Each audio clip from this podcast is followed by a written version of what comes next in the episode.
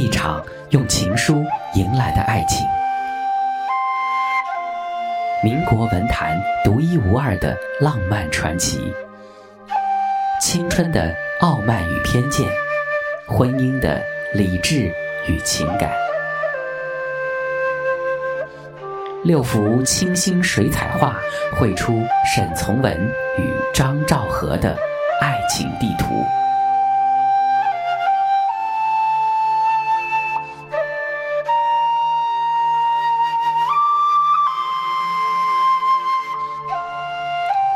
者清晰，播音制作杨宇，一半温馨，一半冷。沈从文与张兆和的似水情缘。似水情缘。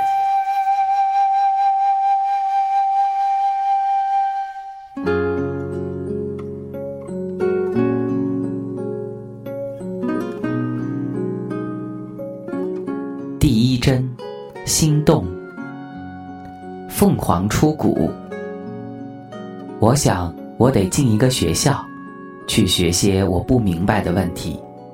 得向些新地方，去看些、听些使我耳目一新的世界。沈从文，从文自传。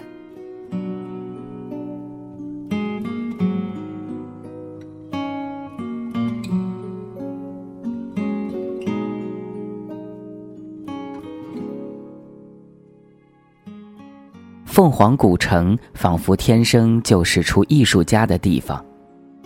诗人、画家、歌者，有一股天生的灵气氤氲其中，滋润着人心。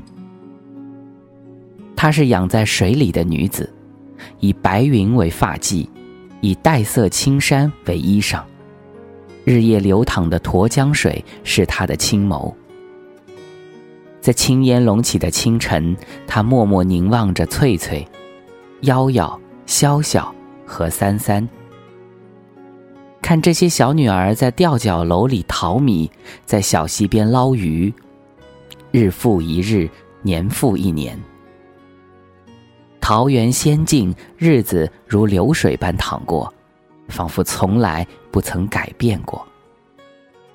直到有一天，沈从文用手中那支写下一篇篇传奇湘西故事的笔，轻轻挑开了他翠雾色的面纱。才惊艳了世人。那些文字宛如一颗颗水洗过的明珠，润泽且灵动，是沈从文来世间走过一遭最好的证明和纪念，也是他为故乡制作的最佳名片。一九零二年十二月二十八日，日后深深影响这座小城命运的沈从文。出生了。他出生于一个军人世家，祖父沈弘富二十多岁就荣任贵州提督，显赫一时，却英年早逝，并给后嗣留下了荣光与家产。祖母张氏是苗族人，因此沈从文身上有四分之一的苗族血统。父亲沈宗嗣生得结实硕大，性格豪放直爽，也是做过军官的，有着十足的将军风仪。母亲黄英是土家族女子，性格果敢而开明。其父是凤凰最早的一名贡生，也是本地唯一的读书人。沈家兄弟姐妹众多，共有九人。但最后活下来的只有五个，除了排行老四的沈从文，分别是大姐岳欣、大哥岳林、六弟岳全、九妹岳蒙。而沈从文的二姐于十六七岁时病逝，另有两个弟弟和一个妹妹，皆于幼年离世。沈从文原名岳焕，乳名茂林，因是沈家第二个儿子。所以被称为二哥。沈从文六岁时，跟两岁的六弟岳全一同得了天花，足足病了一个多月。病愈后，弟弟身体照旧健健康康，当哥哥的却没有恢复，身体底子大不如前，因此沈从文后来一直瘦瘦弱弱的，一副弱不禁风的样子。不过，别看他个儿小、精瘦，却机灵顽皮。山寨里的老老少少常被他逗得哈哈大笑，他们管这小皮孩子叫沈蛇仔。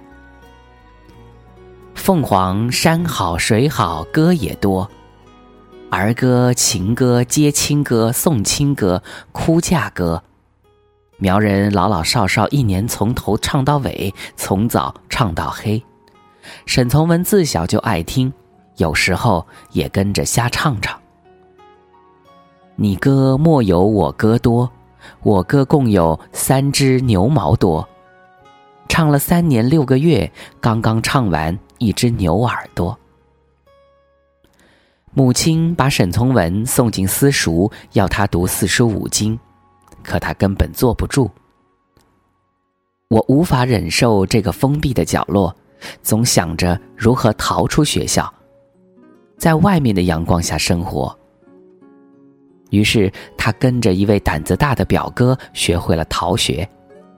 此后，一有机会就城里城外玩个遍。城很小，可看可玩的东西却很多。小河上三三两两的小船，有卖莲蓬的，有卖酸梅汤的。摇船的阿婶歌也唱得好，船夫的女儿长得俊。河两旁是两条小街，一路晃过去，各色的铺子里外，每天都有新鲜的货色。还有那演傩戏的汉子，卖蛐蛐的小贩，穿苗族服饰唱歌的阿姐，算命的瞎子，多是些熟悉的面孔。一会儿跟这一个聊聊，一会儿同那一个唠唠，是再有趣不过的了。嘴馋了。就买一点云片糕、小糖人或者酸萝卜，一边吃一边慢慢走。沈从文还喜欢往染坊、豆腐坊、名器铺、铁匠铺、面馆里跑。他好奇的东西可多了，什么骡子推磨为啥要把眼睛遮上呀？什么刀得烧红时在盐水里淬一下才能变硬啊？什么小铜匠为啥在一块铜板上钻那么一个圆眼呢？比之鲁迅小时候在家中后院百草园里得来的乐趣，沈从文在小城里逃学所得的益处，可说更为品目繁多。对于沈从文来说，认识几个字不算什么难事儿。他坐在教室里，没过几分钟就会打起鬼主意。先生见了他就头痛，像《牡丹亭》里的崔莺莺，明明一生爱好是天然，可偏有个老先生陈最良时时看管着。正所谓不到园林，怎知春色如许？对于逃学的好处，沈从文还有一套让谁都哑口无言的说辞。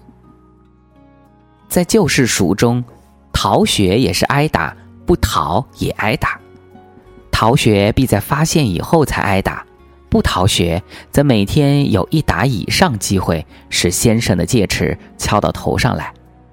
君，请你比较一下是讨好还是不讨好，并且学校以外有戏看，有早洗，有鱼可以钓，有船可以划。若是不怕腿疼，还可以到十里八里以外去赶场，有狗肉可以饱吃。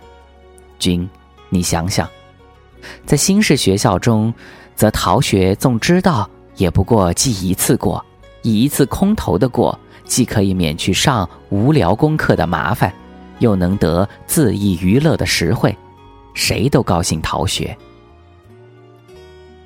当沈从文像一匹野马般在凤凰繁华途中悠然自得时，外面的世界却正风云变色。沈从文的父亲沈宗嗣是一个极有政治抱负的人，他在一九一一年参加并领导了凤凰的反清武装斗争，因此成了当地的要人。后因在湖南省议会代表的选举中落败而赌气来到北京。一九一五年，袁世凯正式承认丧权辱国的二十一条，后来又把孙中山先生赶了下去，当了总统。蔡锷等人在云南起兵反抗，轰轰烈烈的护国运动开始了。随后，各省纷纷响应。作为军事重地的湘西也逐渐受到波及。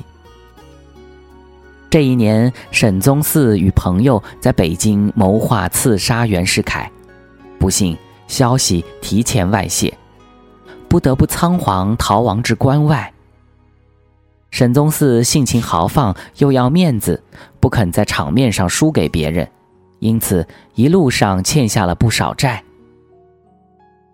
两年后，他终于从关外写信回家，叫家中典产还债。沈从文的母亲为了还债而变卖了家产，由此沈家便家道中落了。为了缓解家中的经济压力，同时也收收沈从文的野性，母亲黄英决定送儿子离开凤凰，去园林当兵。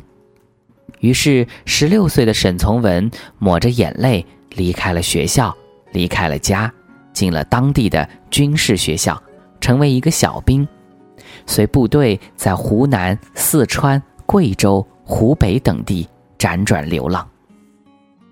在军队里，沈从文的身体属于比较弱的，教官严厉的训练不仅使他变结实了，也使他的性格有了一点坚实的军人风味。使他在日后的生活中遇到事总是有那么一股不大关心成败的劲头。山川秀美，风俗淳朴，军官将士们对于杀人这件野蛮事却乐此不疲，甚至成为一种麻木的乐趣。从军所见，使沈从文明白美与善的脆弱，丑与恶的淤深。因此，对于革命与政治，他终生难以产生好感。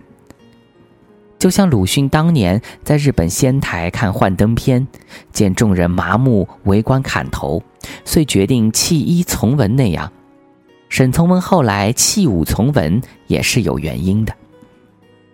期间，一位胖胖的军阀长根据《论语》中的“患乎其有文章”，替他改名为沈从文。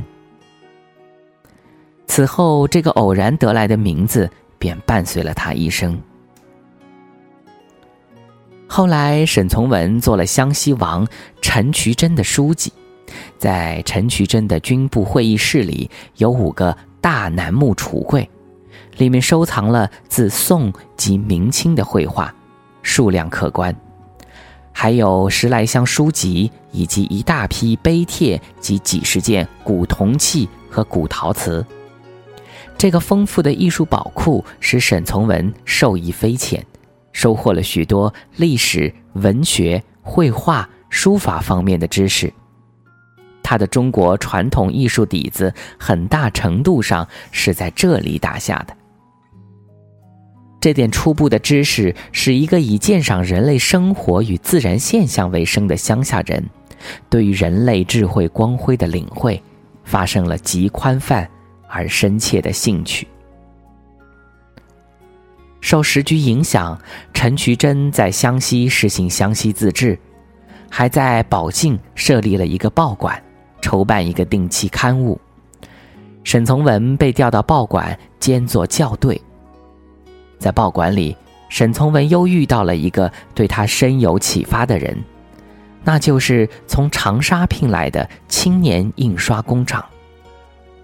这位青年将许多从长沙带来的新书刊拿给沈从文看，他第一次知道了《新潮》《改造》这些杂志，第一次懂得了时下最新的白话文同古老文言的差别，知道了写文章要紧的是有一点思想。他被这些新书彻底征服了，不再看《花间集》，也不再写《曹娥碑》。却迷上了那些薄薄的新书。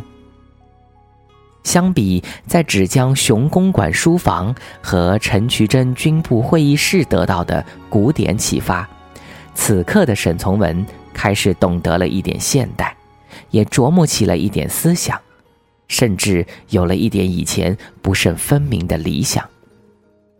想到这些年所见的杀戮之事多如牛毛，再看看地方军队的散漫腐败。士兵多沉迷于鸦片烟的熏扰，沈从文越来越清醒地意识到，这种生活只会让人一点点的颓败下去，最终蚀骨噬心。此时，五四余波终于翻山涉水而来，在沈从文心底卷起了波涛，心中那座沉寂已久的火山也蓄势待发。沈从文想要去追求一种完全不同的生活，而不是在熟悉却逐渐糜烂下去的家乡升官发财、生儿育女，过完平庸无奇的一生。和平、真理、独立、自由，这些听来新鲜美好却似乎极其遥远的字眼，占据着他的脑海，久久挥之不去。最终，他打定主意到北京去读书。如果最后真的读书无望，就去当一个警察。假如这条路也走不通，那就低头认输。正如哲学家萨特所言：“存在即是选择。”人的一生即是由一个个选择所导向、铺就而成的。沈从文的从文之路。便是在这次机遇中做出选择而促成的，是自觉为之，而非被动的。得知沈从文要离开，陈渠珍并没有过多的挽留，还一次性发给他三个月的薪水，并告诉他，假如此路走不通，就回来找他。就这样，二十一岁的沈从文辞别父母，背起包袱，带着满脑子不切实际的天真幻想，经过近一个月的水路跋涉，终于辗转到了北京。他从北京前门车站一出来，就被高耸的大前门给吓坏了。此时，沈从文的头顶是一片深广宽阔的蓝天。凤凰古城原本是一座天远地偏的桃花源，随着时代更迭，风气渐开，近代却走出了不少有影响的人物。民国总理熊希龄年轻时就从这里走出去闯荡。沈从文的表侄黄永玉也是十三四岁就背了个包袱离开家乡。雏鸟本是世世代代在沅水流域唱着山歌长大的，然而当它们飞离那片湛蓝而狭小的天空去远方时，等待他们的将是一场淬火般的洗礼。凤凰于飞，就从这一步的离走开始，远离了曾经熟悉的远水流域，置身于这百万人口的大都市，多情的山歌。仿佛已然遁离尘世，满大街陌生的金片子代替了熟悉的湘西土话，川流不息的黄包车代替了故乡的小舟轻楫。在社会大学混迹多年的沈从文来到北京，一心想着进一所正规大学读书，无奈他只有小学文化，只好望洋兴叹。没办法进大学念书，沈从文便一头扎进京师图书馆，每天就着咸菜啃馒头，读《笔记大观》《小说大观》《玉离魂》等杂书，看得津津有味。离住所有西会馆不远，就是北京著名的琉璃厂。比起清华、北大等名校，这里包蕴的文化更为丰富博杂。大大小小的古董铺子里，坛坛罐罐，唐宋明清，古往今来，包罗万象。天桥上卖馄饨的，甩洋货的，拉洋片的，耍杂戏的，叫卖声、吆喝声不绝于耳，新新旧旧鱼龙混杂。置身于这个巨大的文化历史瓦砾堆中，沈从文心醉神迷。在深深为他们所吸引的同时，沈从文也产生了一种难以为继的惆怅感。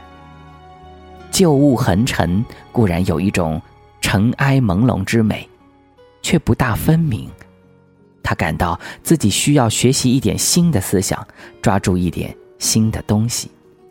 后来。沈从文听说北京大学校长蔡元培实行开门主义，允许所有人旁听课程，顿时心花怒放。在就读于北京农业大学的表弟黄村生的帮助下，沈从文离开了独居半年的有溪会馆，在银闸胡同的一个公寓里找到了落脚处。房间是由一个储煤间略加改造而成的。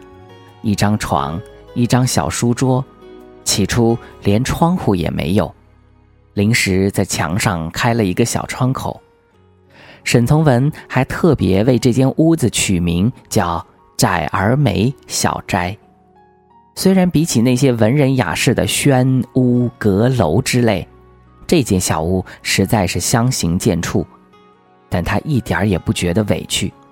因为出门只要走十分钟就可以去北大听课了。蔡元培是教育界首开新风之人，喜欢不拘一格降人才。二十八岁的黄侃被蔡元培聘为北大国学教授，尽管他是激烈反对白话文学的守旧派。还有学贯中西的清末怪杰辜明宏。即使是著名的保皇党人，照样成了首善之城最高学府的一块金字招牌。沈从文印象最深的一堂课，便是辜鸿铭上的。那堂课，许多学生慕名而来，挤满了教室。老先生终于来了，他面目生得很怪，身穿一件香色小袖绸袍。头戴一顶青缎子加珊瑚顶瓜皮小帽，腰上系一根蓝色腰带，更夺目的是脑后还拖着一根细小焦黄的辫子。他一走进教室，学生们就不禁哄堂大笑起来。然而，向来爱笑爱闹的沈从文这时候反而不笑了，只是好奇地盯着台上镇静的老先生。想知道这个知名教授肚子里装的是什么？结果老先生不慌不忙，轻轻一甩辫子，用一双小而亮的眼睛把下面的学生看了一遍，从容说道：“我这根辫子要剪下来是容易的，只是你们精神上的那根辫子想要去，可能就不是那么容易了。”人群顿时静了下来。沈从文的心头也是一惊，这样的话以往是从来没有人同他说过的。他不禁下意识地问自己：这精神上的辫子，自己大约也是没有剪掉的吧？这堂课，沈从文一辈子都没有忘掉。陆陆续续，沈从文结识了许多大学生朋友，有北京大学、燕京大学。和林业大学的关系最好的几位是程祥鹤、董秋思、冯至、程伟墨等。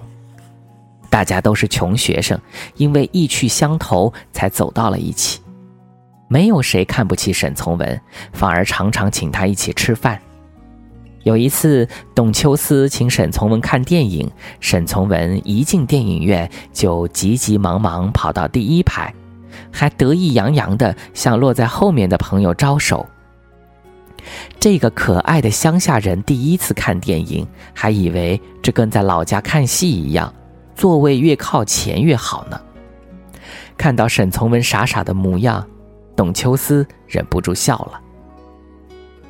沈从文一边在北大听课，一边也开始了没日没夜的创作。热烧饼，冷馒头。有一顿没一顿的，吃完了就继续伏在桌子上写。好不容易将文章写成了，抱着一线希望投出去，可每一次他的心血所成，都如羽毛落进山谷，听不到一丝回音。文章无人问津，也就没有任何经济来源，解决吃饭问题只能靠朋友的仗义支援，这里蹭一顿，那里混一顿，实在不行就去饭馆或者公寓赊账。甚至数年之后，一次沈从文从上海重返北京，还在一家小饭馆的欠账牌上看到“沈从文欠多少多少元”的字样。沈从文一次次饿着肚子在街上吃醋，想起从前混迹军队的日子，最起码衣食无忧，而今却连肚子都填不饱，他不禁对自己的选择产生了怀疑。好几次预备再次卖身当兵混口饭吃。一九二四年十一月十三日，屋子外飘着大雪，窄而美小斋里没有炉火，冷得出奇。沈从文坐在床上，用冻得通红的手握着笔，身上只穿了两件夹衣，腿上盖着一床棉被。此时却意外的响起了敲门声，一个男子的身影出现在门外。一问方知，眼前之人竟是当时著名的青年作家郁达夫。原来他是收到了沈从文的求助信后，特地来看望他的。见到沈从文的落魄窘境，郁达夫立刻请沈从文美美的上馆子吃了一顿饱饭。他掏出五块钱付了账，还把剩下的钱都给了沈从文。郁达夫见他衣衫单薄破旧，便将自己的一条围巾围在了他的脖子上。这条珍贵的围巾温暖了沈从文整个冬天。郁达夫回去后，立即写下给一位文学青年的公开状，并很快在报纸上发表了。在文中，郁达夫劝沈从文另寻出路，最好回老家继续当兵。但沈从文并没有听从郁达夫的劝告，而是继续躲在窄而美小斋里不停的写作。后来，郁达夫把沈从文推荐给《晨报》副刊的新主编徐志摩，沈从文很快得到了这位诗人的青睐，并连续在报纸上发表了多篇文章。沈从文发表的第一篇文章是一九二四年十二月二十二日刊登在《晨报》副刊上的一封未曾复邮的信，署名修云云。当这朵不起眼的小花在报纸一角绽放时，谁也不会想到，这位修云云日后会成为知名大作家。从一九二六年开始，沈从文的小说在《小说月报》上发表。北新书局出版了他的多样文体的合集《鸭子》。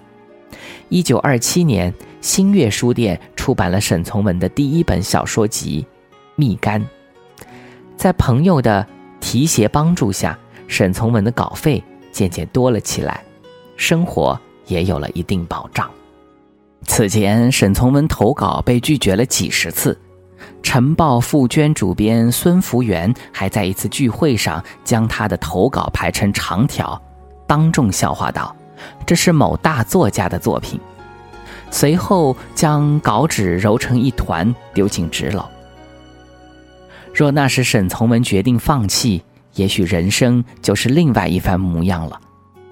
有时候，人是需要一点顽固的。对沈从文来说，写作的进步、生活的改善，以及日后爱情的收获，都离不开这撞了南墙也不回头的脾气。令沈从文永远铭记在心的，还有郁达夫、徐志摩这些朋友的无私帮助。后来，他在《从文小说习作选集》的待序里，满怀感激地写道：“同时，还有几个人特别值得记忆。”我也想向你们提提。徐志摩先生、胡适之先生、林载平先生、郁达夫先生、陈伯通先生、杨金甫先生、丁锡林先生。这十年来，没有他们对我种种帮助和鼓励，这本集子的作品不会产生，不会存在。尤其是徐志摩先生，没有他，我这十节也许照自传上所说到的那两条路，选了较方便的一条。不到北京市去做巡警，就卧在什么人家的屋檐下，瘪了、僵了，而且早已腐烂了。在那个英雄不问出处的年代，沈从文这只从偏远湘西里飞出的凤凰。终于，慢慢的显露出五彩的翎羽。